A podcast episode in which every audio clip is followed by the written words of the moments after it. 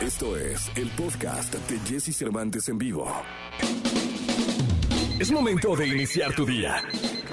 Prepárate porque hemos reservado para tu mañana lo mejor en información del mundo de la música, entrevistas exclusivas, cine, televisión, espectáculos, tecnología, sexualidad, deportes y mucha risa. Deja que nuestro equipo de expertos colaboradores junto con Jesse Cervantes te demos los buenos días.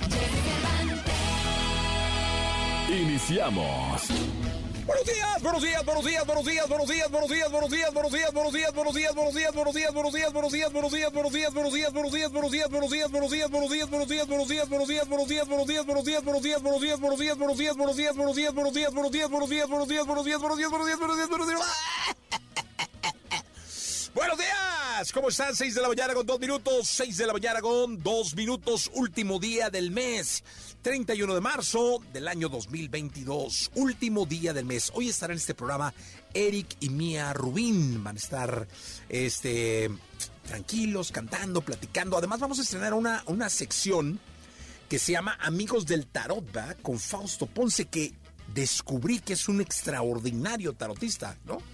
Así que hoy viene Faust a leerles el tarot a ustedes. Como cada jueves estará el doctor César Lozano, Gil Barrera, Nicolás Roma y Pinal, el Niño Maravilla, Katy Calderón de la Barca y tendremos muchísimos boletos para que nos acompañen. Vamos con la frase del día de hoy. Esta es una frase buena, ¿eh? Que tiene que ver con el trajín diario de cada uno de nosotros. Porque muchas veces dices, no, hombre, me de la patada, he tenido puros días malos. Pues quiero decirte algo. Puede que todos los días no sean buenos Sí, puede pasar ahorita en tu vida, ¿eh? Que todos los días no sean buenos. Pero hay algo bueno, seguramente, en todos y cada uno de los días. Así que búscalo, encuéntralo y explótalo. Es un poco lo que te decía de las relaciones la vez pasada, ¿no? Cada que terminas una relación siempre ves lo malo. No, es que era una cabrón, es que es un cabrón. Pero no ves los detalles buenos. Y esa energía es negativa. Si tú todos los días los ves malos, es energía que tú estás con la que tú estás cargando busca algo bueno que hubiera pasado en todos los días y seguramente eso, eso va a hacer que te la pases y que te vivas mucho mejor. Lo mejor de los deportes con Nicolás Romay. Nicolás Romay. Con Jesse Cervantes en vivo. Hoy en el partido México contra El Salvador, ¡Ah, cancha del! Estadio Azteca, ¡Qué emoción! se cierra la eliminatoria ¡Ah! con una victoria contundente de México 2 por 0. Ahí está, señoras, señores. Siete 2 a 0, puntos ¿eh? conseguidos. No se recibe gol en la Mundial. eliminatoria.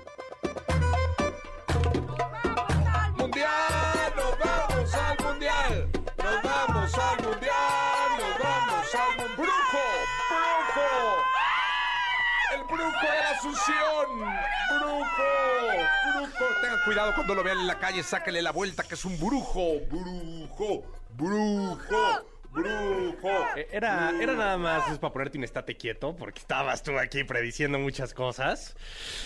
2 por 0. Sí. Sencillito. Siete puntos, ¿no? 7 puntos. Sin gol en la eliminatoria en Oye, esta no tiene por qué irse. O sea, ayer estaba viendo yo el partido y todo. Sé que hay una animadversión de algunos por el Tata.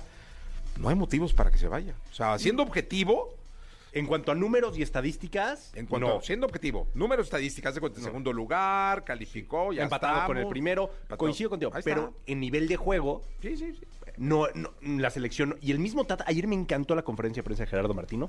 Por primera vez, autocrítica total, ¿eh? Dice Gerardo Martino: Yo califico la eliminatoria con un 6. No jugamos como debimos de haber jugado. No estamos al nivel que debemos de jugar. Tenemos que mejorar si queremos trascender en Qatar. O sea, ya lo está asumiendo. Dice, sí, había que ganar los partidos, había que calificar, ya se calificó. Se empata con Canadá en el, primer lugar, solamente la diferencia de goles es mejor de, de Canadá. Estados Unidos termina en el tercer sitio. No, también hay que destacar eso. Estados Unidos abajo de México. Costa Rica va al repechaje, pero sí hay cositas alrededor de esto que no pintan bien. Por ejemplo, no le pudiste ganar a Estados Unidos. En los dos partidos no le pudiste ganar a Estados Unidos. Y si sumamos Copa Oro y Nations League, a Canadá no le pudiste ganar. Entonces también ese tipo de cosas sí suman, sí cuentan. Pero siendo así, o sea, ves la tabla. No, no, no deberíamos de quitar a Gerardo Tato Martino. Coincido contigo. Sí, o sea, siendo súper objetivos. O sea, ya es tu tata otra vez. No, no, no, no. Simplemente me lo están haciendo trizas. O sea, siendo objetivísimo, el hombre tiene que llegar. Me gustó los futbolistas festejando con el Tata. Sí. ¿no? Hubo un detalle en donde él no se queda en la cancha. ah, creo que los familiares salieron a festejar con ellos y él, él tiene que se va al vestidor porque pues, no está su familia acá, ¿no? Entonces, este, él se va al vestidor tranquilo, pero yo creo que tiene que llegar. Sí. O sea, motivos así, objetivos, ¿eh? No hay para así para que sentarlo y le te vas, pues no. No, coincido. Coincido. Yo creo que Gerardo Martino Va a llegar a la Copa del Mundo. hizo los méritos, pero tiene que mostrar la misma autocrítica que, que mostró ayer. Sí, sí. Ese es el cambio de chip, decir, oye, sí, tenemos que mejorar muchísimo, soy yo, yo soy el técnico, este es mi cuerpo técnico, nosotros vamos a darle la vuelta a esto porque necesitamos mejorar el nivel. ¿Tú qué crees que pase? Yo creo que lo van a dejar. A menos de que el tema de salud... De salud, eh, que él diga, que él se haga a un lado. Porque lo van a volver a operar del, de la retina. Tie- Tiene un tema de desprendimiento de retina. Y lo que él explicaba, que también eso se agradece. Ayer con toda la transparencia del mundo explicó qué es lo que le está pasando. Porque no es lo mismo decir, el Tata Martino no va a, a Honduras a explicar por qué no va a Honduras. Tiene desprendimiento de retina, lo tuvieron que operar y cuando te operan de- de- de la retina se te queda una burbujita. Y tú no puedes viajar en avión por la presión cuando tienes esa burbujita, hasta que desaparece. En el primer procedimiento que le hicieron desapareció a los veintitantos días. En este procedimiento llevaba treinta y tantos días y no desaparecía la burbujita, entonces no podía viajar. Lo van a volver a operar y esperando que esa burbuja, esa famosa burbujita, desaparezca lo más pronto posible para que pueda subirse a un avión a presión, porque si no, no puede ir. Deja tú a, a Qatar toda la gira previa, Sí, la tendría que ser aquí. en- todo. No, pues no se puede, porque tú, tú quieres enfrentar a los mejores rivales y tal, y pues no se puede. ¿no? Entonces, es- eso puede marcar eh, el que el Tata, él se haga a un lado. Sí, que no, que no se pueda continuar, pero vamos a ser muy positivos en que se va a recuperar sí, bien, se va a recuperar. en que todo se va a alinear. Eh, esta es la selección del Tata, los jugadores están con él, ayer lo demostraron Uriel Antuna que tiene pocos minutos, mete gol y va y festeja con el Tata. O sea, esta es la selección de- de- del Tata Martino y, y a esperar el sorteo el viernes. A esperar el sorteo el viernes. ¿Qué cómo lo...? ¿Qué bombo Fíjate, 2, no? Bombo 2. Bombo 2, Bombo estaba leyendo una estadística muy interesante. Aquí va a haber sorteo, ¿eh? Mañana. Sí, Mañana hay sí, sí, sorteo. Para mañana. toda la gente, eh, eh, vas a traer eh, catarí, un catarí y un camello, ¿verdad? Un camello. Un catarí, un camello. Nico Romay. camello. Este, va a estar aquí. Camello, que, que era de los que participaba en la carrera de Botargas, Botargas, con Jordi. sí, con Jordi. Sí. Viene, viene un camello. viene el camello, sí. Fíjate, estaba leyendo las posibilidades de sorteo en Twitter eh, y por bombos y sobre todo por rivales, quién no se puede enfrentar con quién. Y fíjate, México tiene el 14.2% de posibilidades de que le toque Brasil, 14.1% de que le toque Argentina, 12.7% de que le toque Qatar. Todo esto es porque Estadísticas, ¿no? estadísticas, pero tienen un porqué. Argentina y Brasil no pueden enfrentarse con Uruguay. Entonces, ya en lugar de tener ocho opciones, solamente tienen siete opciones. Entonces, México sí puede. Entonces, por eso se eleva la posibilidad. ¿Contra quién es contra el más seguro? Contra Brasil o contra Argentina. O sea, bueno, por- tampoco es como que sea mucha la diferencia, porque tiene 14% y Qatar tiene 12%, y ya después eh, Bélgica, Francia, Inglaterra, España y Portugal tienen 11%. Mira, yo lo que digo es que el, el que es perico donde quieres ver, a quien vaya, a quien- es donde quieres verde. Si vamos a ir a Qatar, vamos a ir a apoyar, porque ya nos vas a llevar. Estamos ya listos, ya tenemos nuestro depa allá en... ¿Ah, sí? Sí, ya. O ¿No sea, te lo enseñó? Aquí en No, no un cuarto hotel departamento. Shh, Chiquitín, con vista al río. ¿A cuál río? ¿Cómo se llama el río ese? Es que me mandó uno, te juro, me mandó uno con vista y se veía un río ahí. Sí, pero dije, ¿cuál? Sí. Es- no, te- no tienen ni idea, pero sí me mandó. Sí. ¿Sí, sí o no me mandaste uno? Porque se metió a. Airbnb la productora a Ya buscar. tiene todo.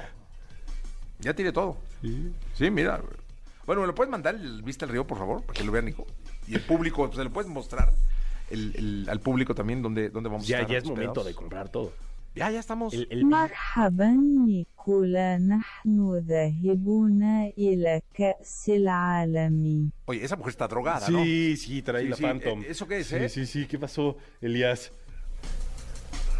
Ah, bienvenido, Nicolás, nos vamos al mundial. Drogada. sí, es una voz de un robot drogado. No, está despertando, 7.52 de la mañana. Sí, Está- sí. Estamos despertando. Drogadón. Está, está bien. Un robot drogado. Pero, este, ya está, ya, ¿ya me lo mandaste? Fíjate, no, sí, sí, tenemos de EPA y todo, Nico. Y hay que, a quien enfrentes tienes que sacar la casa, ¿estás de acuerdo? Sí, Y yo prefiero enfrentar a las mejores selecciones. Eso sí. No, me mandó un Zoom. O sea, le dije que me mandara el DEPA para que lo veas. Está invitado, ¿eh? Gracias. Cenita y si quieres con vista al río, no sé cómo se llama el río, pero ahí está, hay un Hay río. un río ahí. Hay un río ahí. Sí, sí, sí, ve. sí, sí, se ve que la El viernes, que es el sorteo, no solamente ya conoces los grupos, ya conoces día y horario de los partidos. O sea, ya el viernes a las 11 de la mañana ya vamos a saber, 11 y media, 12 por ahí, ya vamos a saber contra quién, qué día, a qué hora, qué estadio, todo. Qué alegría. Sí.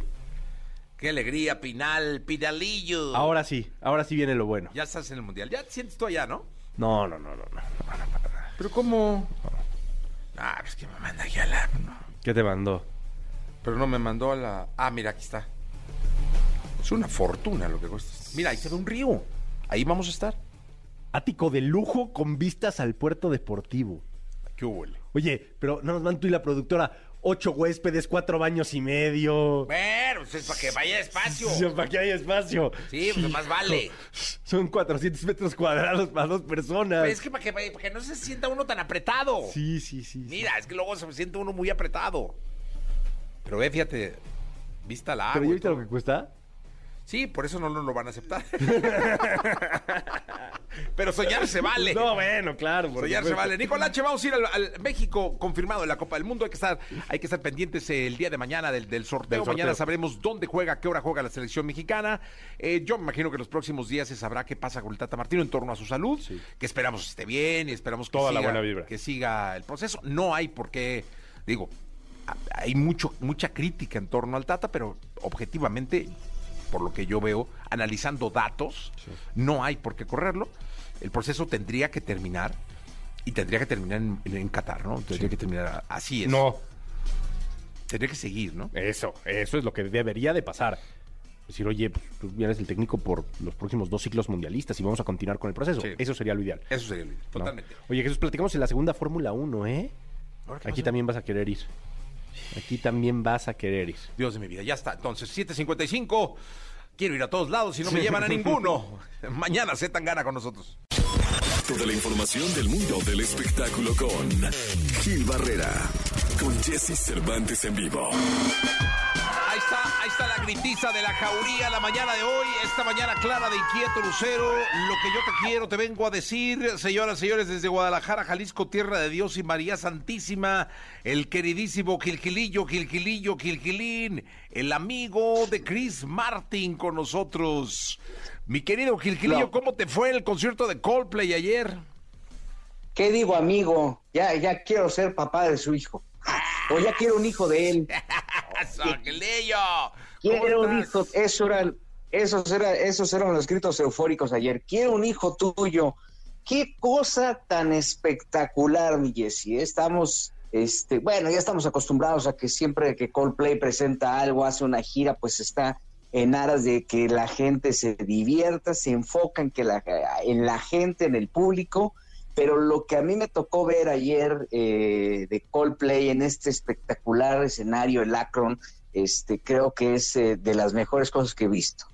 Eh, en todos los sentidos. A nivel de producción sabemos que es una garantía, pero la actitud este, de toda la banda es una joya.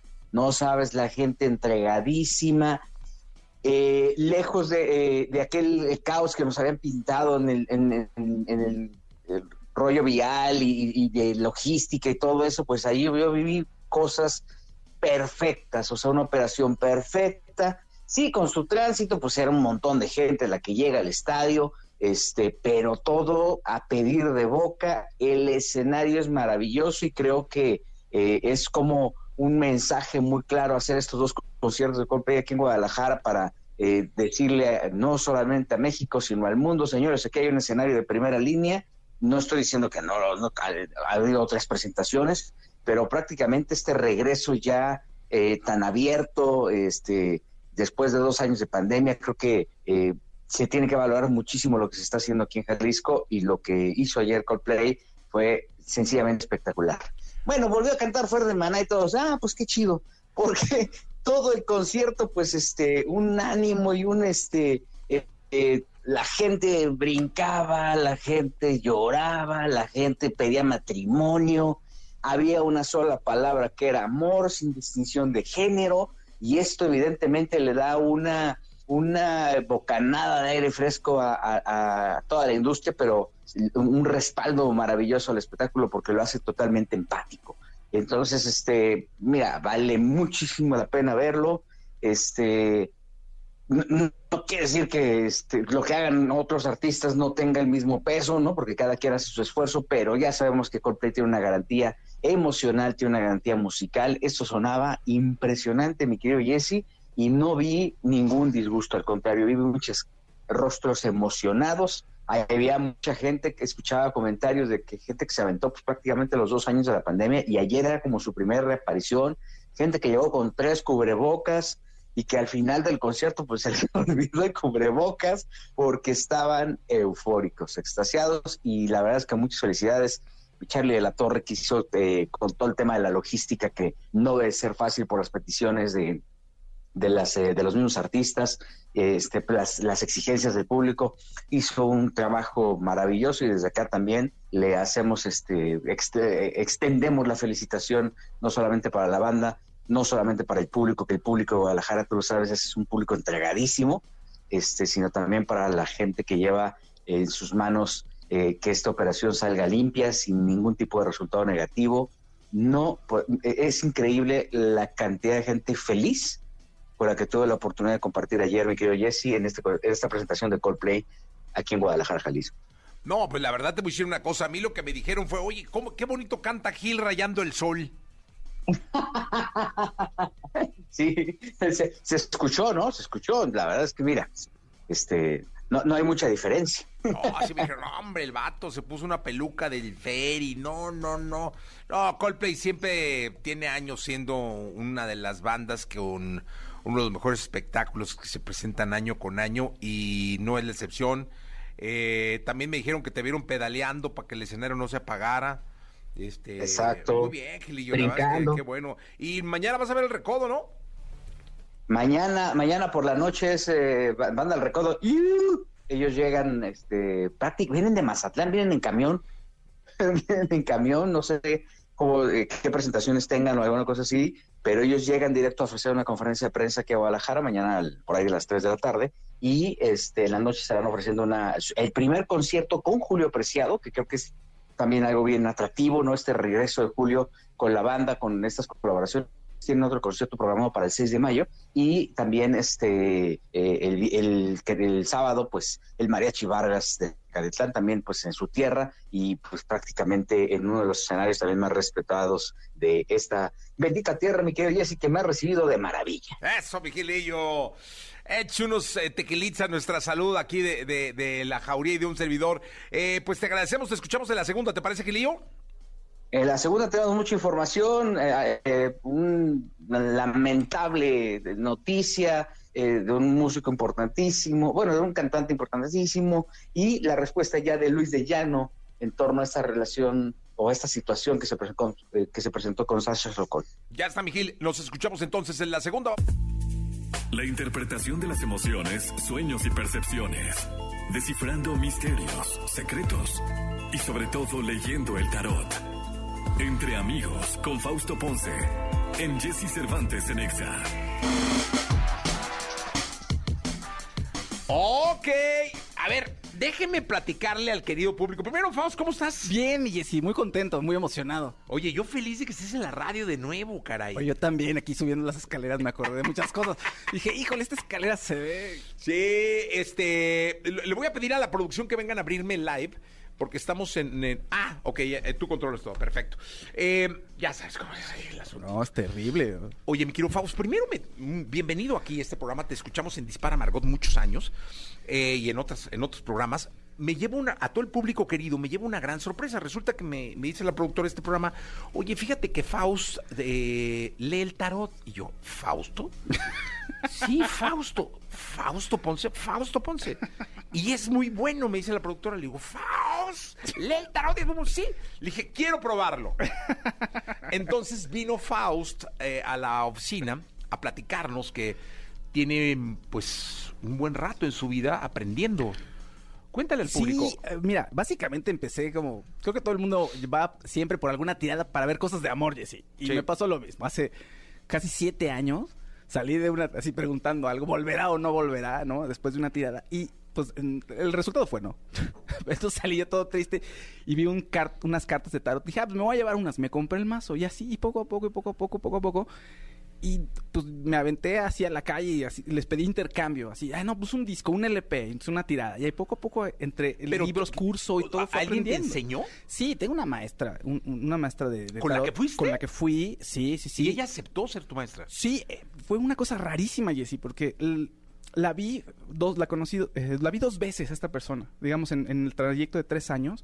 Y no solo aprendí cartas con ella, sino todo fue como por llamada telefónica y fue guía espiritual y me- no sabes qué ayudada me dio. O sea, la verdad sí me ayudó mucho salir adelante. y viste como cu- tomaste cursos. Sí, después estoy eh, leyendo libro, este, cursos de, de- o sea, varias, de- en varios lugares empecé a formarme.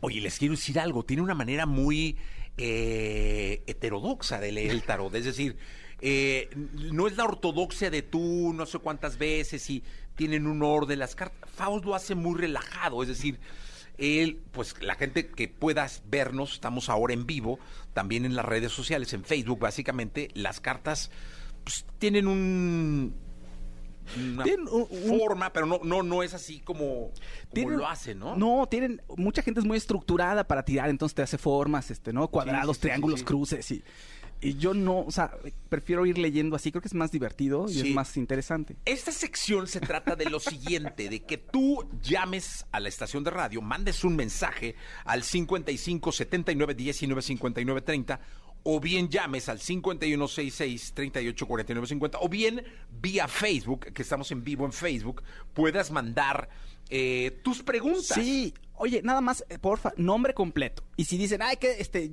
fulanito, o sea, si es algo sobre ustedes y alguien más, el nombre completo también de la otra persona, por favor. Ok, o sea, tu nombre, el nombre Sí. de otra persona, Exactamente. no edad ni nada, solo No, nombre completo. Solo nombre completo y traten de ser eh, poco, bueno, poco específicos, no. Traten de ser específicos, por favor. O sea, ¿qué tal me va a ir? Se vale, le puedo sacar cartas para eso, pero de, de- de preferencia es, a ver, fulanito, ¿regresa o no regresa? A ver, ¿No? aquí está una. Mira. a ver, a ver. A ver, aquí hay una del Facebook, rápida. Y luego, aparte, salió rapidísimo. Mira, dice, es. No sé si ser papel, es Alejano Aguilar. Ajá. ¿Sí, sí, con eso? o- Sí, está bien, está bien. Alejano Aguilar, Aguilar. Y dice: Encontraré trabajo, soy Capricornio, 26 de diciembre del 80. A ver, vamos a ver. Vamos a ver, está tirando las cartas, Fausto. Este, salieron unas cartas extrañas que yo no me las sé, caray. Ah, Está bien para que no, para que no te Sí, sugestiones. no, no, sí, es que sí, y luego se ven unas bien feas, caray. Yo dice, no de mi vida. Este. Conseguirás, no pronto, no vas a conseguir trabajo pronto, hay mucho caos. Y lo que dicen las cartas es, tienes que ordenarte hacia dónde quieres trabajar y a dónde quieres ir. O sea, es bien importante. Eh, también, a ver, confiar en ti misma, obviamente, y eso te va a ayudar para apuntar bien tus flechas. O sea, no cualquier cosa. A veces uno- Es hombre. Eh, es hombre, Alejandro. José Alejandro Ok. eh, Aguilar Barraza, ya nos mandó el, el nombre completo. Él, o sea... ¿Pero va a encontrar que ser- no, no, no. O sea... ¿No va a encontrar trabajo? No pronto, Ah. porque tiene que hacer correcciones. O sea, tiene que hacer correcciones. No Tienes que arreglar tu vida, Sí. decidirte sobre qué actividad quieres. O sea, no puede ser, no puedes tirar para todos lados. O sea, decir, ah, Ok. pues este mañana Uber y entonces voy aquí, dejo. No, no, no, a ver, a ver. O sea, para tú, usted, seguro con usted mismo, y decir, a ver, yo puedo hacer A, B, C y D. Ah, pues voy a tirar mis flechas aquí, a tal empresa, ¿no? A tal oficio. Y arreglando eso, va a ser mucho más sencillo que lo logres. Entonces, más o menos, te, te va a llevar un tiempo, o sea, uno- unos cuantos meses todavía. Listo, le va, le va a llegar un tiempo, pero este sí va a conseguir chamba. Listo, Sí. entonces. Tenemos llamada telefónica. Te- Ahí va, ahí va, ahí va agarrando. Es que una de las discusiones que tuvimos con Faust en nuestra, en nuestra sesión es que tiene que ser más, concreto. Y más, más directo, que luego de pronto les doy, no, Eres muy mira, chorero, eres muy chorero, Faust. Tienes que ser más directo. Este, vamos, vamos, vamos al teléfono. ¿Quién habla? ¿Qué tal? Muy buenos días. Habla Miguel Ángel Gallardo. Miguel Ángel Gallardo. ¿Cómo estás, Miguel Ángel? Pues bien, a la espera de que esto se componga, porque nos ha ido de la patada con estos dos, dos años de, de pandemia y pues bueno, yo me dedico a la industria del espectáculo, lo cual estuvimos parados dos años. Y pues bueno, básicamente ahorita que venía este, escuchando el programa, pues básicamente eh, me interesa saber si vamos a poder seguir en la industria del espectáculo o no. Eh, soy del 17 de febrero de 1976. A ver, de nuevo Pues entonces. de locutor la hace el brother, ¿eh? Porque tiene una voz así de... ¡Oh, chino! ¿No me pueden dar trabajo? Ah, no, ahorita no. Estamos llenos aquí en Exa, pero mira... eh, a ver qué de dice nuevo, Fausto. es Miguel Ángel, Gallardo. Miguel Ángel Gallardo. Y la pregunta sería, si vas a seguir en el mundo del entretenimiento, en, el- en la industria del, del entretenimiento, ¿cómo lo pregunto? ¿Así? Eh, sí, básicamente porque dos años estuvimos parados, entonces eh, quiero saber si la industria del espectáculo puede regresar como a lo que era antes o quizá mejor en este aspecto. No, no como la conocías. O sea, no, no va a volver a ser igual como lo conocías. ¿Ok? La esperanza es que eh, reinvención. O sea, tienes que buscarle. O sea, tienes que empezar desde cero. Ok. Básicamente. Gracias, Miguel Ángel. No, pues muchas gracias, que tenga bonito día. Esta está buena. eh. Aquí del Facebook llegó una que es este Joana Cantarel Montes. Joana Cantarel Montes. Me estoy divorciando y quisiera saber si se va a complicar el proceso. A ver, de nuevo, Joana. Joana Cantarel Montes. Me estoy divorciando y quisiera saber si se va a complicar el proceso. Ay, Joana. No, no se va a complicar el proceso, pero se ve sumamente doloroso. ¿Ok? No se complica el proceso, pero se ve bastante doloroso. La recomendación es negocia. O sea, ni modo, yo sé que a veces nos da mucho coraje y queremos eh, este, ir por todo con la otra persona y quitar las canicas y todo, pero vas a tener que negociar tú tranquila ya, o sea, vas a estar mucho mejor y negocia, es decir, eh, venga, abierta. Pero hay dolor. Sí, bastante dolor. Yo creo que ya hay dolor ahorita, ¿no? El proceso es sencillo, pero sí hay dolor. Pues el, eh, sí, exactamente. Sí, O sea, el proceso va bien, pero se ve doloroso, es muy doloroso y puede complicarse si no, si no negocias. O sea, tú abierta a negociar y ya. Ni Pero el modo, o sea. proceso no se va a complicar. No, no, no. O sea, repito, más doloroso. Eh, vamos, hay llamadas, Faust. Sí, venga. Venga, ¿quién Venga, habla? venga. Hola, Bueno, ¿cómo estás, hermano o hermana? Eh, ¿Nombre? eh, mi nombre es Jorge Diego Mendoza Sánchez. Perfecto, te escucha Faust. Mira, este, básicamente es porque nosotros tenemos una oportunidad de trabajar en Acapulco por medio del gobierno. Este, ya metimos nuestra documentación, pero nos han puesto muchas trabas. Existe la posibilidad de que me vaya a trabajar a Acapulco con mi esposa que se llama Claudia Idet Carmona Salazar. Ok, a ver. Pues a ver. Sí. Sí, sí va a existir esa posibilidad. Va a tardar un poquito más de lo que quieres, pero sí, este, al final me parece que están juntos y encuentran el éxito, fíjate. Nada más, no es exactamente, no va a salir como tú quieres, pero, pero lo vas a lograr, ¿ok? Ahí está. Respuesta, ahí está la respuesta. Vamos a otra llamada. Es que hay muchísimo. Oye, Faust, ¿qué onda? Están llegando muchas eh, llamadas Está y muchos. Sí, ¿quién habla? Hola, ¿qué tal? Muy buenos días. Habla Jorge Ávila. ¿Cómo están? Bien. Hola, Jorge, ¿cómo estás? Bien, bien, gracias. Cuéntamelo Oye, todo. eh, quería este, preguntar, mira, hace ya un año salí de una relación un poco este, complicada, entonces ahorita como que me me ha eh, dificultado un poco conseguir este, una pareja, entonces quería ver si, si pronto podré encontrar el amor o todavía no. No, mi Jorge, está un poco latosón tu proceso. Perdóname. Oye, sí, me hace contestar directamente. Yo soy más chorero para endulzar, pero no, no se No. ve pronto, no se ve pronto. Eh, pero no está perdido, ¿eh? No, no está perdido. O sea, se ve que eres un creyente y lo vas a conseguir, pero no pronto. O sea, no por lo menos en este año. Sí, no. Ah, ok. Pues échale perfecto, ganillas. pues, a seguirle echando ganas, como dice, ¿no? Sí, Sí, tú. Mucha muñeca, hermano. Exacto. Digo, ahí, échale ganillas. ok, bien, gracias por el consejo. Gracias. No, hombre, no, pues es que así, ¿no? Tenemos que más. Después de lo dicho, por favor, tenemos otra llamada telefónica y cualquier cantidad de mensajes. Me encanta. A ver. ¿Quién habla? Hola, buenas tardes, buenos días, Gustavo Delgado. ¿Qué pasó, mi Gus? ¿Cómo estás? Dímelo. Bien, mira, aquí. Te escucha Faust. Cuéntame, cuéntame, Gus. Hola, mira, este, mi nombre es Gustavo Delgado Hernández. Este, llevo un poco más de un año y medio y voy a entrevistas de trabajo, hago todos los procesos y ya supuestamente está nada más para entregar los documentos y ya nunca llega esa llamada. Ok, la pregunta sería qué te está pasando, si vas a encontrar, vas a encontrar, vas a encontrar, te, te va a tomar varios meses, me aparece el sol ahí en, este, para, en tu futuro, pero va a estar pesado, ¿por qué tire- confía en ti? Nada más es cuestión de que te imagines ya trabajando en el lugar, o sea, se te cierran las puertas porque es por tu inseguridad, pero lo vas a conseguir, pero se ve eh, varios meses en adelante, ¿ok? Como para fin de año, principios del que viene, perdóname, disculpa. Ok, muchas No, pues eres, eres oh, pues, Faust, ¿tú qué? Yo- yo qué. sí.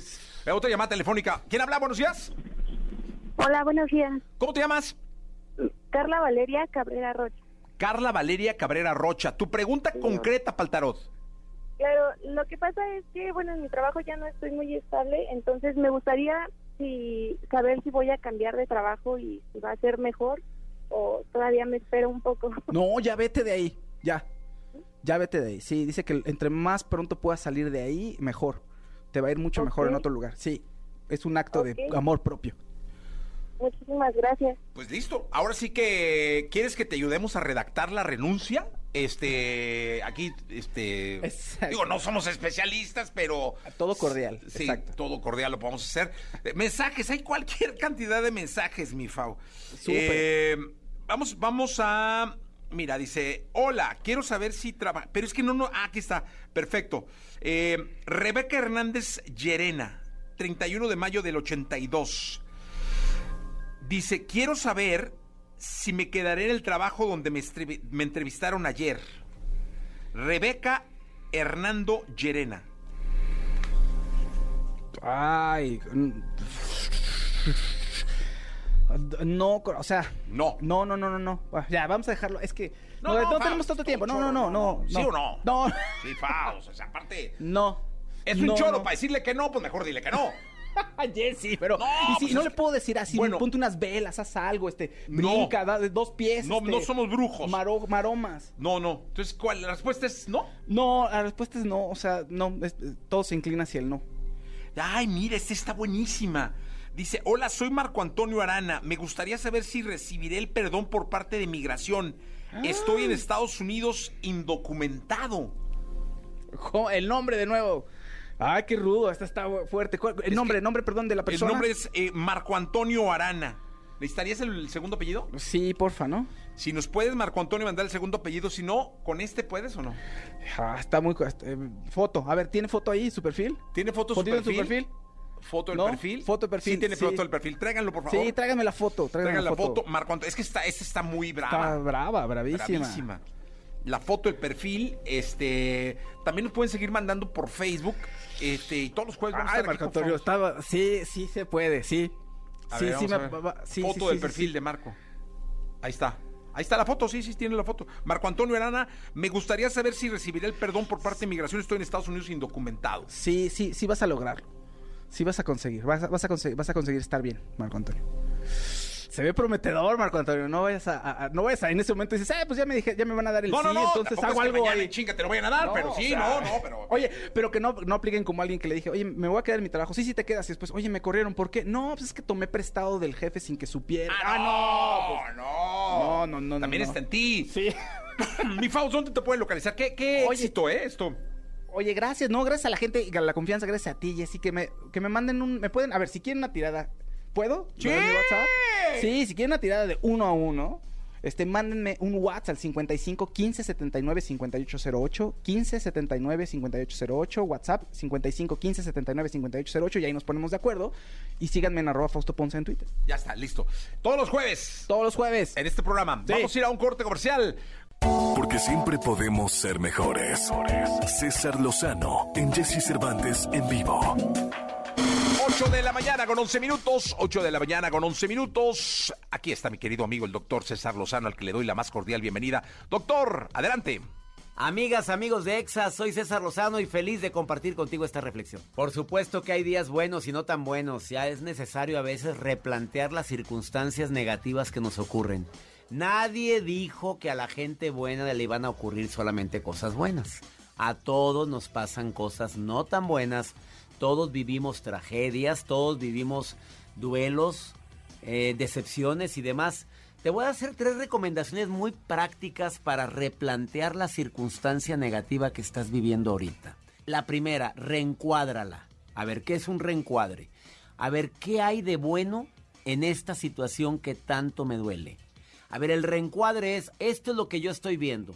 Pero a ver, en esta circunstancia tan dolorosa, ¿qué sí puedo aprender o qué sí me sirve de esta situación tan dolorosa? La segunda, es muy importante que lo comentes con alguien que tú crees que puede sumarte en este momento. A ver, ¿quién es esa persona que a veces es tan objetiva y que te puede ayudar a ver la situación de manera diferente?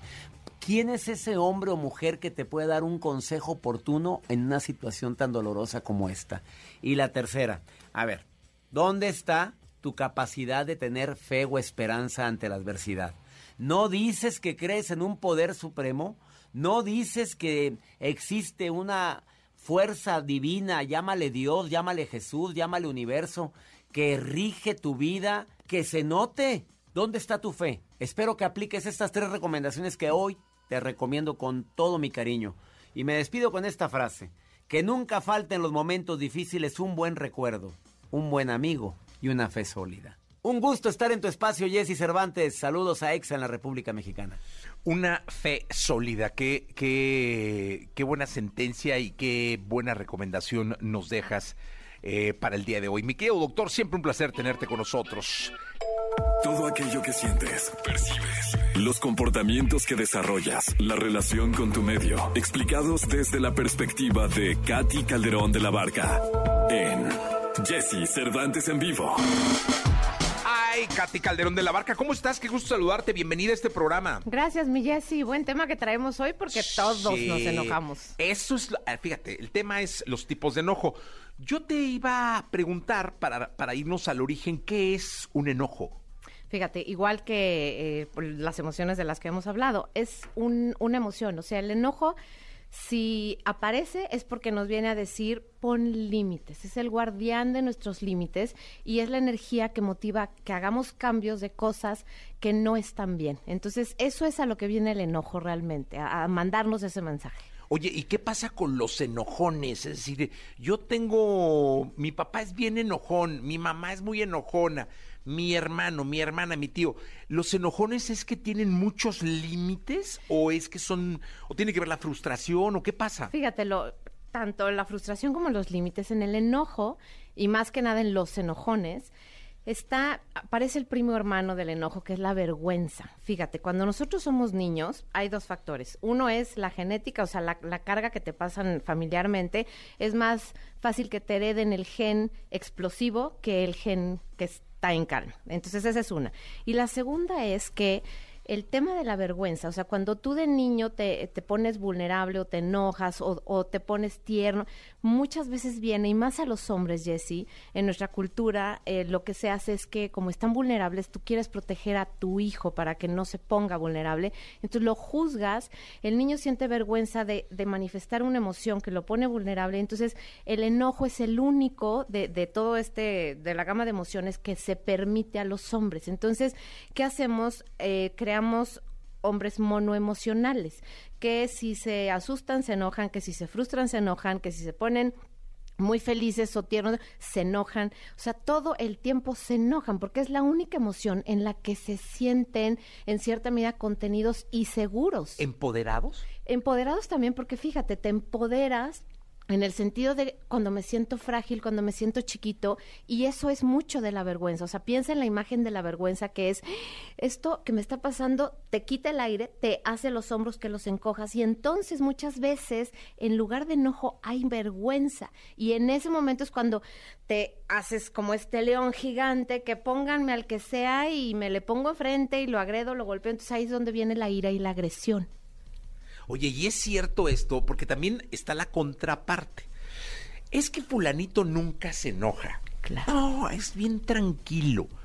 Eh, yo como las parejas perfectas, ¿no? De esos que van por la calle de la mano y la, la, la. Yo soy un convencido que no hay una pareja perfecta porque tendría que ser una unión entre dos seres humanos perfectos y no hay seres humanos perfectos. Pero bueno, esos que nunca se enojan, ¿no? ¿no? Esos que dicen, no, yo nunca me enojo, yo, este fulanito es bien tranquilo, mi jefe nunca se enoja. ¿Eso se puede? O sea, ¿se puede haber alguien que nunca se enoje? Mira, difícilmente va a haber alguien que nunca se enoje porque el enojo es una emoción y está ligada, como te decía, al, a, a guardar tus límites. Entonces, ¿qué sí sucede con el que nunca se enoja?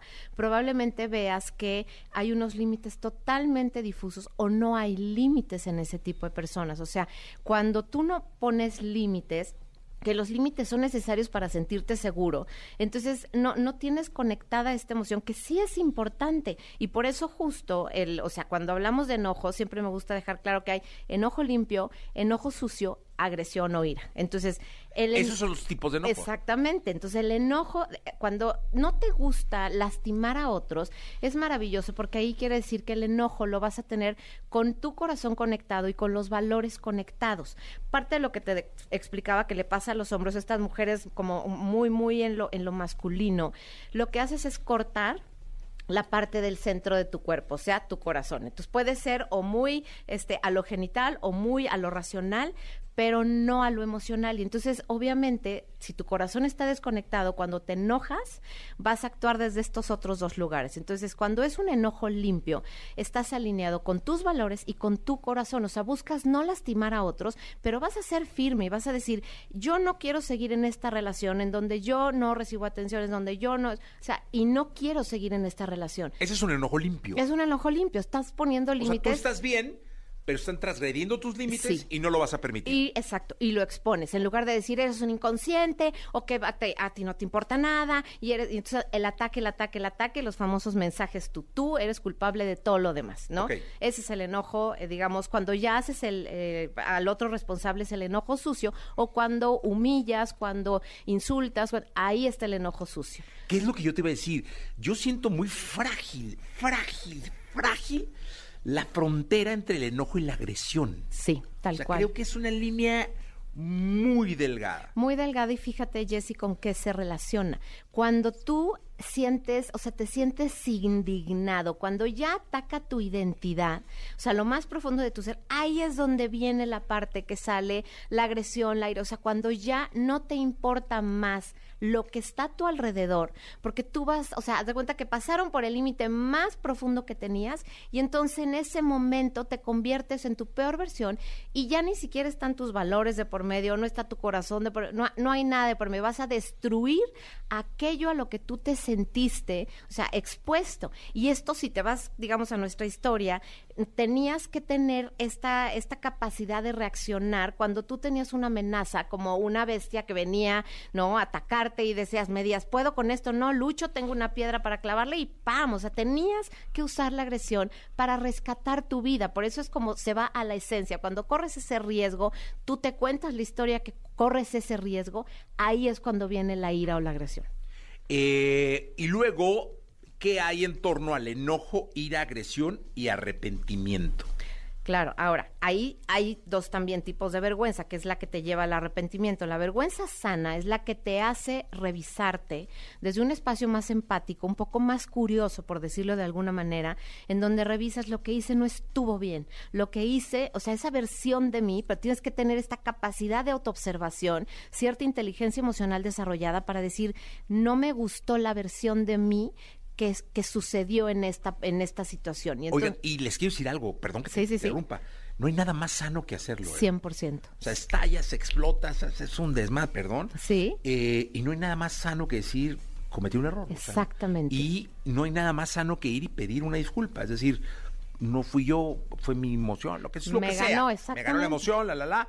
Una disculpa. Claro, y fíjate, ya, ya, en- en- justo en tu disculpa hay dos elementos importantes. Uno, te haces responsable. Me ganó. O sea, yo soy el responsable de lo que pasó, lo estoy diciendo de frente. Y por otro lado, vengo a decirte, perdón, una disculpa, porque para eso sirve la vergüenza sana. El problema es que mucha gente con la que crecemos es con vergüenza tóxica, la que es tan rudo lo que te dices y, y te da tanta vergüenza que no tienes esta capacidad de autoobservarte, no te separas de esta mirada de decir, a ver, no lo hiciste bien, un poco con conciencia.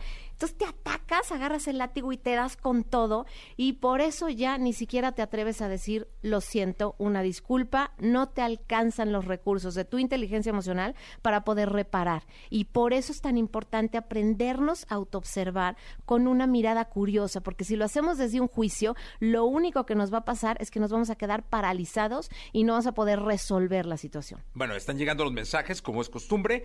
Dice, yo soy muy tranquila, eh, pero cuando me enojo exploto muy feo. Es como si unos cables se pegaran e hicieran corto. Tal cual. Y eso es lo que pasa. Por eso es importante hacernos amigos de nuestro enojo. Conozcan su enojo, porque muchas veces abajo de ese enojo lo que nos encontramos es dolor y algunas huellas emocionales. Entonces, conocer qué fue lo que me hizo reaccionar, ahí es donde está la raíz de lo que cada uno tenemos que trabajar. Porque acuérdense que el cerebro siempre se cuenta historias acerca de lo que sucede. Y muchas veces estas historias nos dicen, antes de que te hagan, tú haz. Ah, eh, entre más se agachas, más te ven los calzones. O sea, frases como estas que es importante que reconozcas para que la pares antes de que sea esta explosión y puedas usar enojo limpio, poner un límite claro, pero desde el adulto que sí eres para que los cables justo no se crucen. Aquí dice, creo que con el que más me enojo es conmigo mismo y me agredo. Sí, ahora eso viene también aprendido. Yo lo que te diría es trabaja con tu autoobservación, utiliza una voz, como hablamos del crítico interior la semana pasada, más compasiva y más empática, revisando con, con un poco más de cariño qué fue lo que te pasó, qué sentiste, porque ahí es donde está la respuesta para cambiar de esa parte explosiva a esa parte que dialoga, o sea, seamos adultos cuando nos enojemos y ahí no dejaremos nuestros valores y podemos tener primero este diálogo interno para poder arreglar las cosas. Oye, y hay- hay- debe haber quien se pase la vida enojado consigo mismo, ¿no? 100%. Y agrediéndose a... a- a- es que es bien fácil, eres un... pe- Pero decírtelo Sí, tú. a ti, exactamente. Exactamente. Y ahí, ojo, Jessy, porque en los hombres muchas veces tal nivel de enojo es, es, es depresión. Porque acuérdense que como no les permitieron sentir tristeza, es importante que revisen tal nivel de enojo, tantas explosiones, puede estar ligado a una depresión que está so- así, enmascarada por el enojo. Sí, esto del enojo es cómo controlarlo.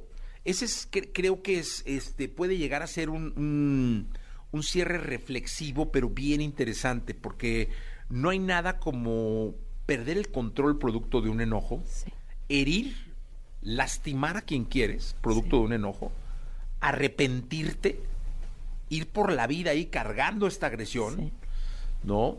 Y luego que se te olvide y todo, pero ¿cómo, cómo llegar al- a, un paso antes de la agresión? Es decir, ¿cómo saberte muy enojado, muy enojado? Porque aquí puede- tiene que ver, puede ser la traición, muchas cosas, ¿no? Sí, sí, la sí. mentira, la, la, la, para que tu enojo sea explosivo. Sí. ¿Cómo, ¿Cómo no llegar a la agresión? ¿Cómo controlar un enojo? Claro. ¿Se puede? Sí, se puede y yo te diría justo no controlar, o sea, lo que tienes es que aprender a manejar porque sí necesitamos al enojo en nuestras vidas porque es la energía de cambio. Entonces, Es es necesario. es necesario, el enojo es necesario y por eso hay que hacernos amigos. Es como, como cuando te regalan un, un cachorro que sabes que puede ser, no voy a pensar en un Doberman, que están estigmatizados esta, esta raza de perros, pero cuando tú lo recibas de chiquito, sabiendo que tiene ese potencial, lo que haces es crear un espacio seguro. Así es con tu enojo. Abajo del enojo, Jessy, hay un dolor, que ese es el que no estamos acostumbrados a ver. Revisemos nuestro dolor, revisemos la historia de ese dolor. ¿Cómo? Simplemente con curiosidad, ¿qué fue lo que me hizo eh, tener esta reacción? ¿Qué me dije? ¿Qué estaba en mi pensamiento? Y entonces ahí, ¿cuál fue la reacción que obtuve? Si nosotros miramos con curiosidad, ¿qué me llevó a eso? Y escuchamos el discurso interno que nos dice, es que tú querías defender, es que de ti no van a abusar. Entonces, claro, ¿cuál es mi historia de abuso? De abuso? ¿Cuál es mi historia ligada a mi fragilidad, a mi vulnerabilidad, a mi vergüenza? Revisar qué nos hace sentir menos, qué nos hace sentir en ese lado tan frágil. Y ahí va a estar la respuesta de cómo entonces nos hacemos cargo de esa parte y ahí ponemos límites desde un enojo limpio pero ahí está nuestro, como, como, les digo, con el corazón y con los valores. Entonces, hay que irnos tres pasos atrás, reconocerlo ya que pasó, como bien lo dijiste, y ahí analizar qué hubo detrás de esa reacción. Nos hacemos cargo de eso, pero sin curiosidad. Sin empatía no vamos a lograr, porque lo demás es pura práctica, Sí. Jessy. Oye, te hablan por teléfono. Eh, hay una llamada telefónica que me da mucho gusto que, que llamen porque para eso estamos, para eh, pues, hablar, platicar eh, y sacar. ¿Quién habla? Eh, soy Ale. Ale, ¿cómo estás? Bienvenida a este programa. Gracias, muchas gracias. Te escucha Este, eh, con atención, Katy. Eh, sí, yo tengo una pregunta. Bueno, yo porque cuando me enojo lloro, lloro mucho. Yo al enojarme lloro demasiado. Sí, te da muchísima impotencia. Y algo que nos pasa, fíjate, a veces en las familias estamos desbalanceadas. Uno pone todos los gritos, otro pone todas las lágrimas. La impotencia, yo te diría, hay que revisar justo ¿Cuándo es cuando te has sentido con tal nivel de impotencia? La impotencia está acompañada a veces del dolor, a veces de la tristeza, a veces de la soledad.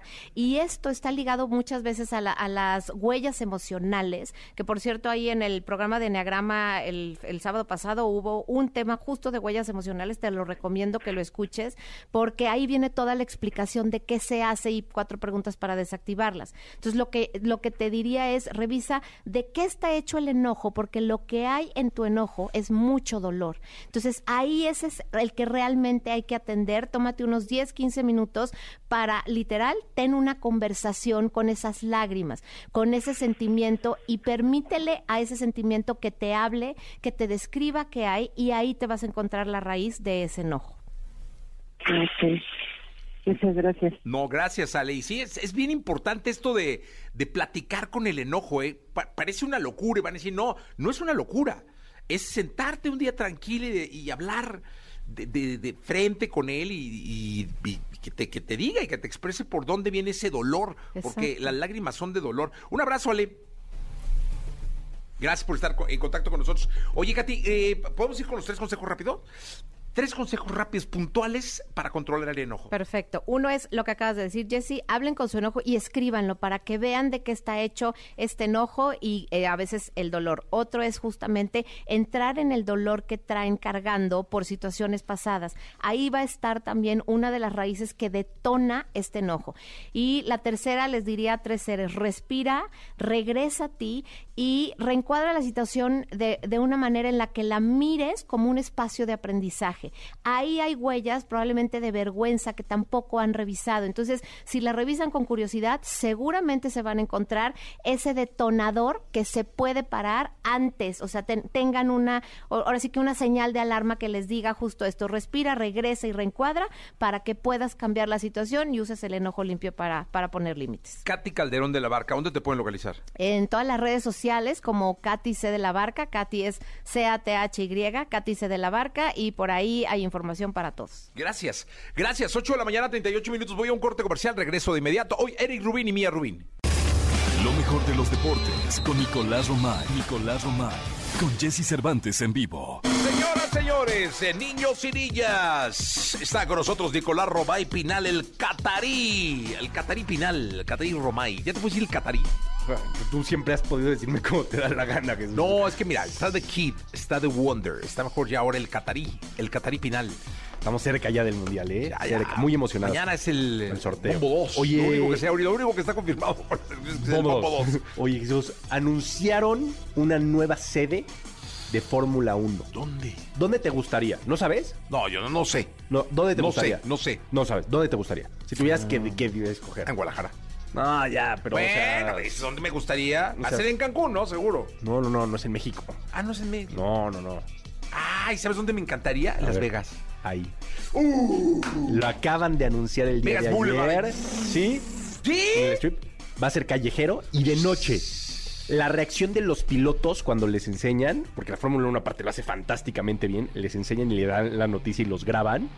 Una emoción de todos brutal, brutal, porque literalmente es por la calle, en medio de todos los hoteles, de noche, pinta para hacer un gran premio. ¿Cuándo? Espectacular, a partir de la próxima. Es Bueno, pero ya lo dicen, "Vato, anunciaron. ¿Cuándo te casas?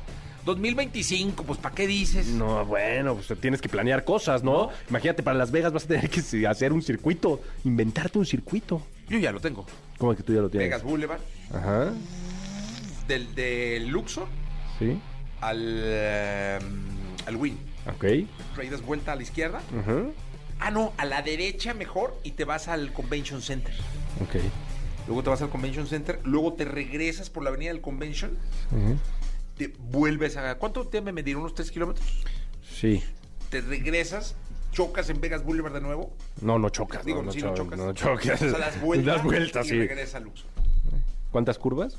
No, poquitas, como tres. No, pues, ¿cómo? No, como imagínate. tres, No, no, Jesús. Sí necesitas más, No, ¿va? ve- ves que no son Pero Atrás hay un enchiladas. freeway, ¿eh? Atrás ahí está el freeway. No son enchiladas. Lo que sí va a tener una recta brutal. Sí, pues todo Vegas Boulevard. Brutal. Eso va a estar sí, sí. espectacular. O sea, si se va de Luxor al Win o al Encore, sí.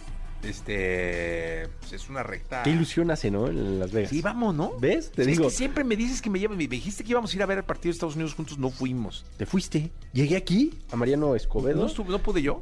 No, llegué. Yo sí pude, ¿verdad? No, no, No, yo no pude. Ah, Llegué ok, aquí a no Mariano. Escobedo Está bien, está bien, yo no Vestidito. y Yo no no, pude, no, ya se fue. Se fue temprano. ¿A dónde más me mandó? Me dijo que me iba al. Ya ni al Mundi- Al Super Bowl tampoco fuiste conmigo. Lo- No, y tampoco pudiste. Yo ya tenía tus boletos. Te dio COVID.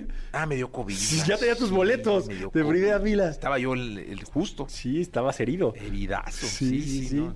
Sí, bueno, pues ahora sí vamos. ¿no? No, espero que Yo te puedas. invito. Espero que puedas, Jesús. Yo te invito, pero es que en, la- en Las Vegas tú eres influyente, ¿va? Pues no, le echo ganillas. O sea, sí, le conozco. ¿Cuántas veces has ido a Las Vegas? Pues de puros Grammys. de puros Grammys, cualquier cantidad. O sea, ¿más de 20 Pero veces has fíjate- ido a Las Vegas? No, fácil. Ah, fácil. ¿Más de 50 veces has ido a No, Las no, Vegas? no, no tanto. No, más, échale un... Ya hasta me sentí mal. ¿Como 50? No, unas tres. Nada, como 50. O sea, eres de los que les invitan de hotel y No, todo. no, no, y a mí no me gusta apostar. Ah, no juegas. No, nada. No, no me O gusta. sea, vas a los shows y... Sí, sí, va uno a echar whisky, a ver, ahí ya sabes. Sí, sí, sí. Me encanta ver cómo juegan, cómo apuestan y cómo pierden. O cómo ganan, Jesús, no O cómo así. ganan. Sí, es que luego dices, les ves las caras, dices, ya salte de ahí, y ahí están. Ya, Dale, dale. Dale, dale, dale. Dale, dale. Sí, No juegas nada. Nada, no me gusta. Ruletita de pronto, pero nada, ¿eh? ¿A qué número, Leones? De, de la ruleta, Sí. cero doble cero, en medio. No sale. los dos arriba, el cero, el doble cero. Sí, no sale tanto ese, pero... No, pues sale de pronto. Sí, cero doble cero. ¿Rojas o negras? Eh, indistinto. Sí. No, no, afuera no juego. O sea, nada más número seco ahí. Sí, número, sí. Ya. Sí, sí, afuera no, no me gusta jugar. Bien. Bien, Jesús. Bueno, pues ahí la Fórmula 1. Ahí vamos. No, pero ojo, lo que sí hay que destacar, Jesús, y hablando en serio, Estados Unidos con tres grandes premios, ¿eh? Miami, Austin y A Las ver, Vegas. ¿eh? Estados Unidos podría ser todos. Sí, todos. sí. No, bueno, Todos. eso sin duda. Ah, uno en Orlando, uno en Chicago, Sí. uno en Nueva York. sea, no manches. Tres grandes premios. Una locura. Locura. De Una verdad. No, eso de Las Vegas locura. va a estar buenísimo. Sí. Pero no habían dicho que en Cancún a lo mejor se lo traían a Cancún. Bueno, ah, México ha hecho grandes esfuerzos, pero se va a Las Vegas. se va a Las Vegas. Muy bien. Nicolás Roma y Piral, el niño maravilla. Oye, mañana, ¿cómo están nuestros horarios mañana? El Catarí Roma. Ah, caray, ¿ya te vas a Qatar o qué? No, pero pues a qué hora vamos a hacer nuestro sorteo y eso. Ah, a las 8.10 el sorteo. 8.10 es nuestro sorteo. Nuestro sorteo. ¿Nuestro sorteo? Sí, Ok. nuestro sorteo. Sí. Sí, aquí Sí, explicarle a la gente que es nuestro sorteo. No se vayan a confundir. No, no, no, y. Este es nuestro sorteo. Nuestro sorteo. Y este, el camello llega a siete y media. Ok. Esa hora llega el Y camello. el lunes... ¿Quieres que pase por ti el camello? No, no. Ah, Y ok. me vengo caminando como siempre. El, el lunes hacemos la, la comprobación de cómo salió nuestro sorteo y el real. Oye, ahora tenemos ya un asesor. Paquito Ánimas es el asesor de los bombos. Sí, es muy importante. eso. Porque ya ves que acuerdas que la vez pasada había... Salieron cuatro europeos en el mismo grupo. En el mismo cuatro grupo, europeos en el mismo grupo. Así, Sí. así. Sí, sí, no, ya tenemos un asesor. ¿Sí, no? Sí, sí. la productura la, la vez pasada fue una cosa... Sí, salió medio raro, ¿no? No, no, Un grupo de cinco, Sí. otro de tres. sí. Luego Sí, creo sí. que Alemania salió tres veces. Sí. por- no, no, Pero no, no, cuatro años después, Ya aprendimos. vi. Sí, aprendimos. Claro, aprendimos. Bien. Mañana a, a las 8.10 el sorteo. Eh, siete y media llega el camello. Quien quiera tomar sus fotos con el camello puede venir.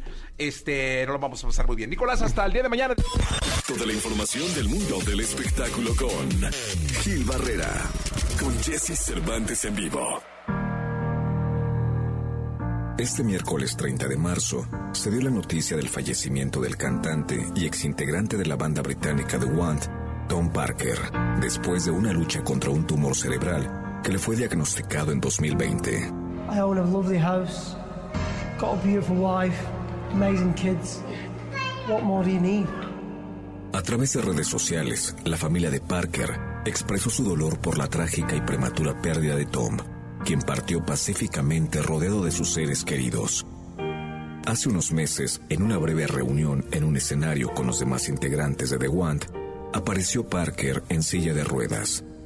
Meses antes de su muerte, Tom compartiría en redes sociales que estaba escribiendo su biografía, que en dicha no hablaría de la muerte, sino de la vida, y que sería un libro para encontrar la esperanza en cualquier situación que se enfrente.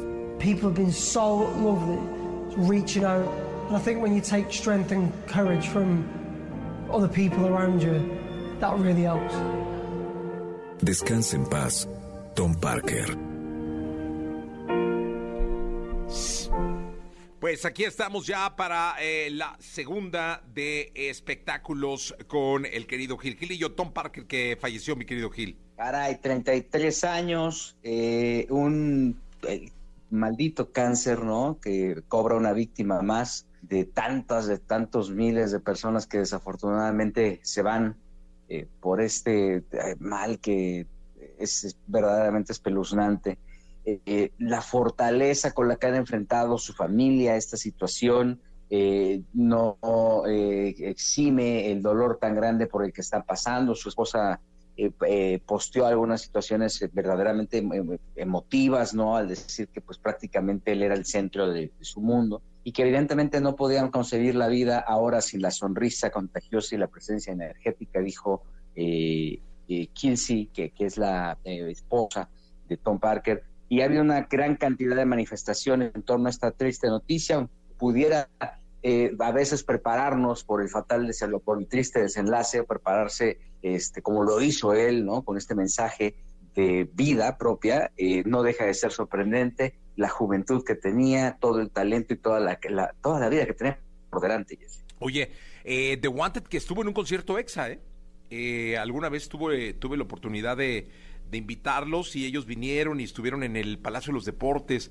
Me acuerdo que le- les compramos sus eh, camisetas de la selección mexicana y todo. Estuvo, estuvo bien interesante esa presentación y pues que en paz descanse.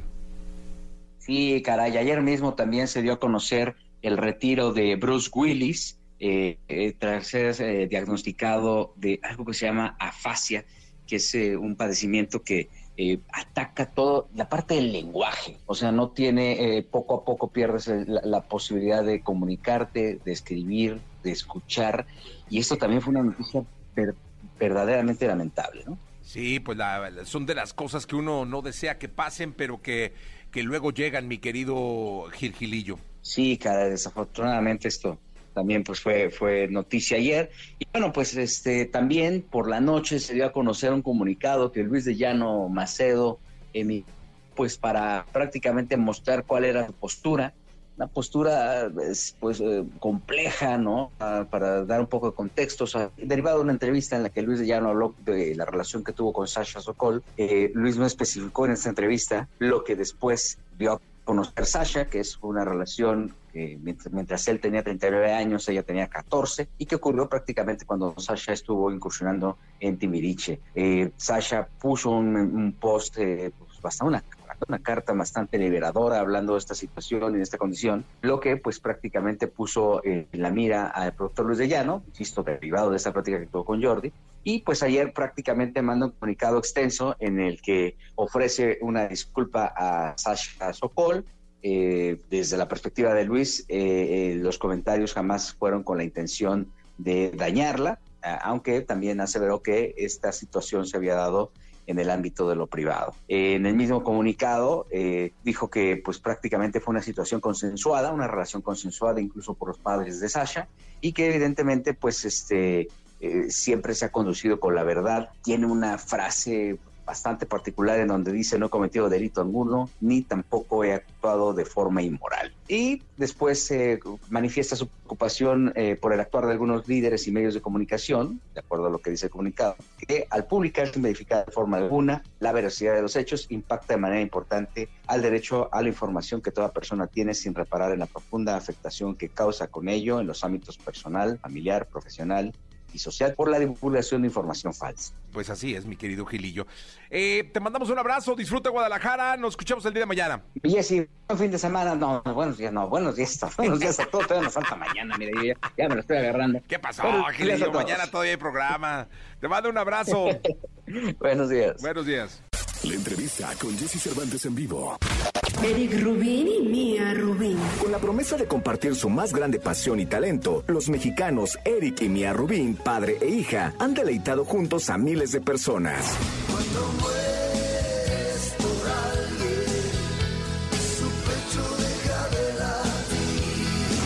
Hoy Aquí con Jesse Cervantes, en Exa llega Mía y Eric Rubín para platicarnos su participación en Cumbia Machine Tour y su aventura trabajando juntos.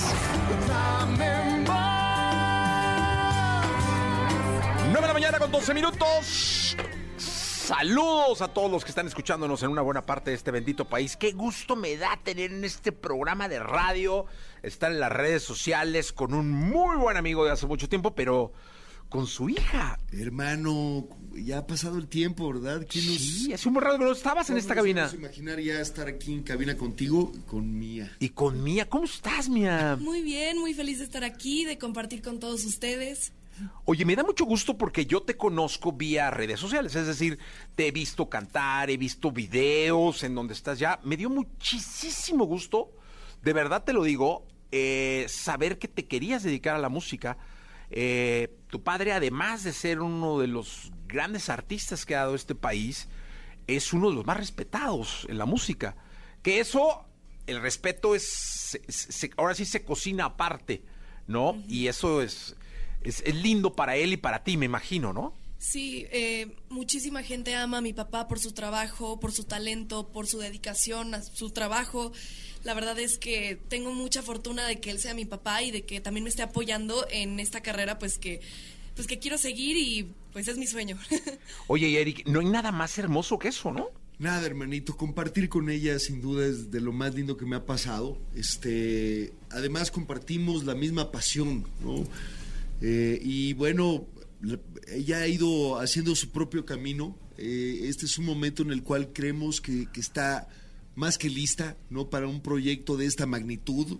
Eh, Arena Ciudad de México, ¿no? Con este elenco, ¿no? El Cumbia Machín, nos estamos divirtiendo en grandes. Estamos ahorita eh, a fuerzas... eh, ¿Marchas forzadas? Marchas forzadas, hermano, porque ha estado bueno los ensayos, pero finalmente ayer nos juntamos todo el elenco y hay una vibra muy especial Sí. y creo que la gente la va a pasar muy bien.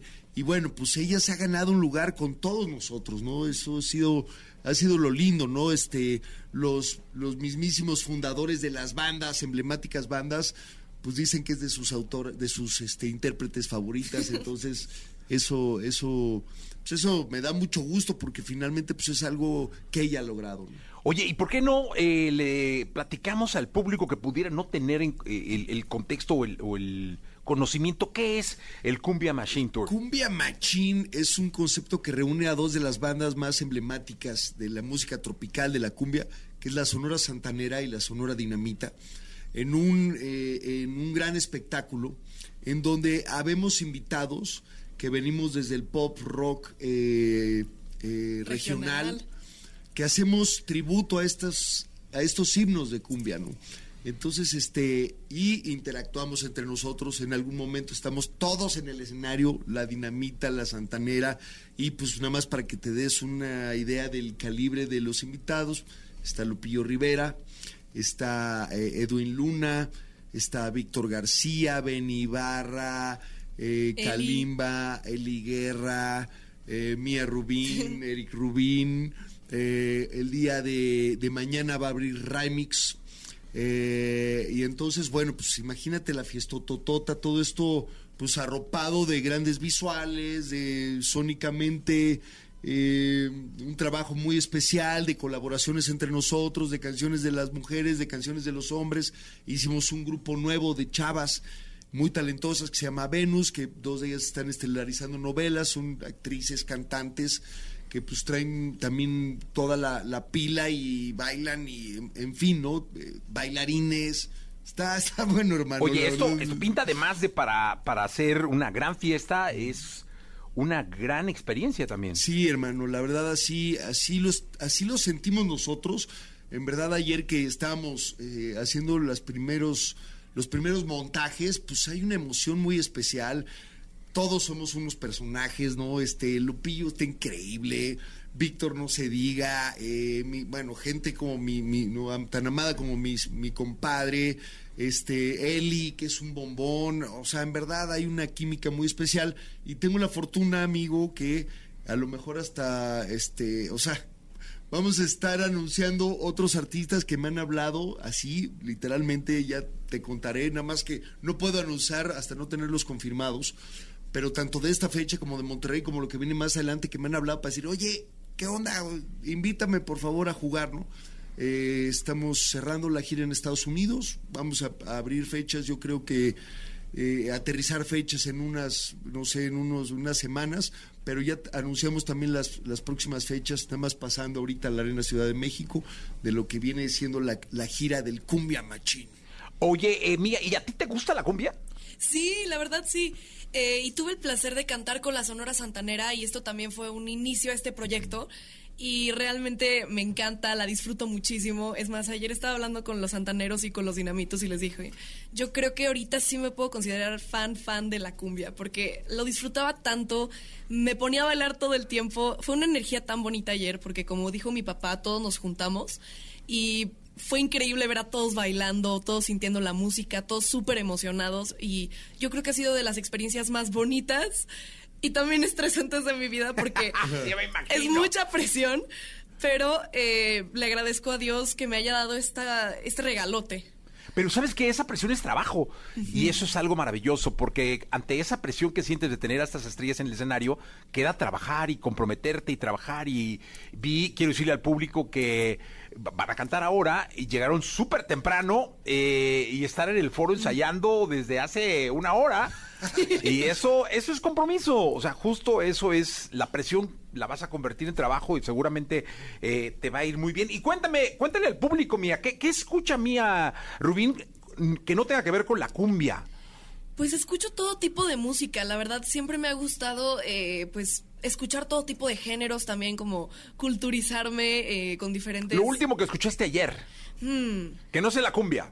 yo creo Ni que tu papá. fue eh, Billie Eilish, estaba escuchando la de No Time to Die, justo la que ganó Oscar. Sí, bien, bien. buen- Tenemos buen un gusto. sencillo preparado de ella que lanzaremos ya muy pronto, que se llama Diablo, que es una canción que compusimos juntos, que tiene una doble connotación, que habla de del ego, ¿no? Pero que también podría ser eh, de una relación amorosa.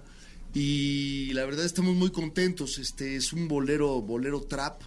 eh, en donde Carla Castañeda, que está haciendo ahorita eh, Pinocho con Guillermo el Toro, hizo la, animación, el stop motion para este video. Entonces estamos ahí con una propuesta que nos tiene muy, pues, que no nada más nos ha aprendido a nosotros, sino a otros artistas que se las he mandado y ya te platicaré todo el elenco que tenemos de invitados para hacer un concepto que se llama Lotería, en donde vamos a hacer, esta canción la va a cantar Mía sola, pero en el Lotería van a ser varios artistas, grandes artistas que ya se sumaron a este proyecto y vas a ver qué pasa. Oye, un nombre fuertísimo, ¿eh? Diablo. Sí. O sea, Y pues, sí, el, el mismísimo chamuco que es el ego, ¿no? Sí, wow. y que hace unas pasadas bárbaras. ¿Los escuchamos? Seguro, Sí. hermano. Venga, en vivo. Vamos.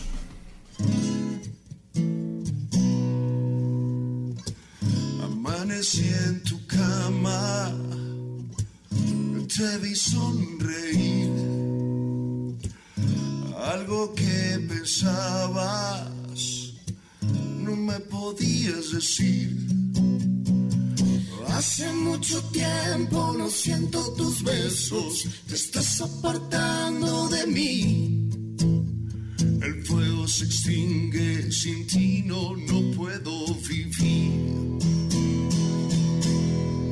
Y cuando mueres por y su pecho deja de latir, no se olvida por un instante los momentos que pasaron juntos así.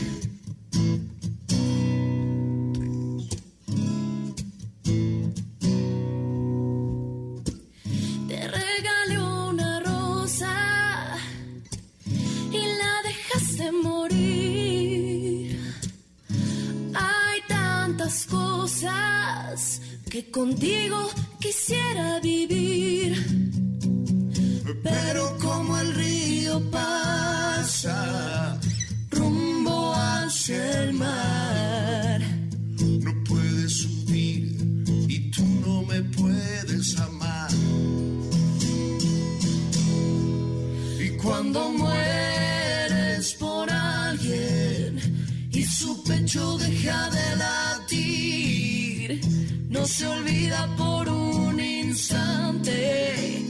los momentos que pasaron juntos así. No hay nada que pueda hacer o decir que te haga regresar a mí. Tu alma me falta, sin ti no, no puedo vivir. Y cuando mueres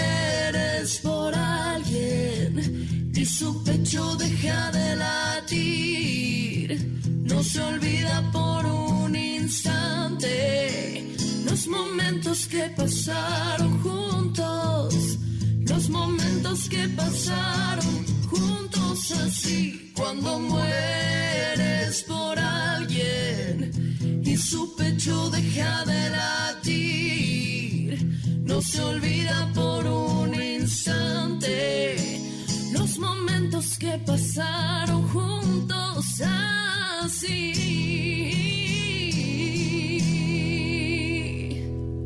¡Ah, qué bonito! En vivo en radio, señoras y señores. En vivo, Mía Rubín y Eric Rubín con nosotros. Oye, ¿cuál es la canción favorita de tu papá? Yo creo que puede ser Princesa Tibetana. O Dame Amor. Una de esas dos. Oye, que Princesa es un clásico. Sí, sí, la verdad una, una canción que, que me marcó a mí, que marcó a una generación, que me acompaña día a día, que me identique, ¿no? que hace que la gente me, me identifique por, por esta canción. Sí, sin duda un himno para mí, ¿no? Oye, ¿no se la pueden pedacito? A ver, déjame. es que además venimos de. Venga, venga. Princesa tibetana, te visualicé en un cristal. Y ahora te tengo aquí en mi habitación. Y si caminas por infiernos, y si caminas con Dios, seré tu cómplice y te cuidaré. Solo te pido, dame más, dame, dame más, dame más de ti, oh, de tu amor. Solo te pido. Pedacito. Oye, a ver, a todos los artistas que lleguen a este programa y me digan, no, en la mañana no se puede cantar, les voy a poner esto. A ver, güey, siéntate aquí, mira, Eric. Eran las 9 de la mañana con 20 minutos, Sí 25. está rudo, sí está rudo, pero bueno, ya calentamos. Así, un entonces, oye, que no puedo cantar. Toma, mira, chécate. Sí se puede. Improvisado además, porque esta no, no, no, No no. la tenía montada. Me Es que dijo- además, sí. Sí, no, no, adelante. Eh, o sea, normalmente ya te, te- te clavas en cantar y entonces dejas que alguien pues, toque el instrumento. Obviamente toco el instrumento y cuando lo ensayo puedo tocar y cantar al mismo tiempo, pero pues requiere de un ensayito, el cual pues se ve que no traía, no traía encima. Eh, pero sí, o sea, muchas veces pues ya como que, me- la verdad, como que he descansado esa parte del músico y entonces más bien como que me clavo en la interpretación. También arriba el escenario, ¿no? La guitarra y eso me gusta, pero nada como poder tener el, el power de, del, del show, ¿no? De ser un showman, de, de- de proyectar ahí arriba el escenario. Pues sí, este, sin el instrumento que pues te da otras cosas. No, pero se escuchó maravilloso. Y me dijo un pajarito, hablé con este pajarito ayer. De hecho, le dije que venía, antier. Dijo, oye, viene Mía y Eric, dile que comenten. A ver, cuéntanos. Que va a entrar usted a José el Soñador. Ah, sí, hermano. Ya se imaginará el pajarito que me dijo. El pajarito. sí, hermano, la neta, mira, este, el teatro a mí me ha dado mucho y de mis personajes favoritos de toda mi carrera, sin duda Judas y el faraón. Y ahora voy a interpretar el faraón, este, voy a hacer un faraón diferente al que hizo Kalimba, porque creo que ahí lo interesante es que ellos trataron de hacer un faraón diferente y yo voy a, regresar al, al faraón tradicional, ¿no? Que es una especie de Elvis. Este, me encanta, me encanta este personaje, es, es- es un bombón y, y estoy ansioso, ya estoy ensayando las rolas. Eh, la neta me queda muy bien y, y, eh, lo disfruto mucho, ¿no? Este, proyectos como este y la verdad en una producción así y con el maestro Go, pues que es garantía, ¿no? Sí, eso nos va a dar muchísimo gusto.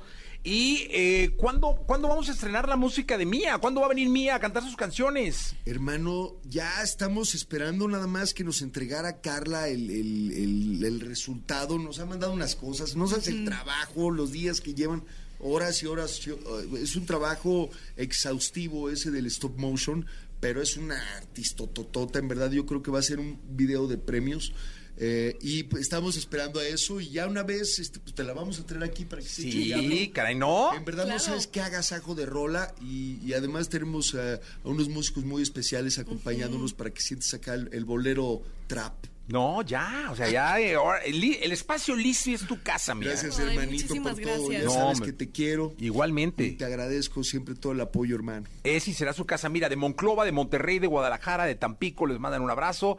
Eh, ¿Quieren boletos para la arena? Pues, ¿cómo- ¿dónde es? dó- Ve, Quedan últimos boletos, últimos boletos, pero hay ahorita una promoción de últimos boletos. Entonces, este, pues apúrele porque están volando y la verdad es este.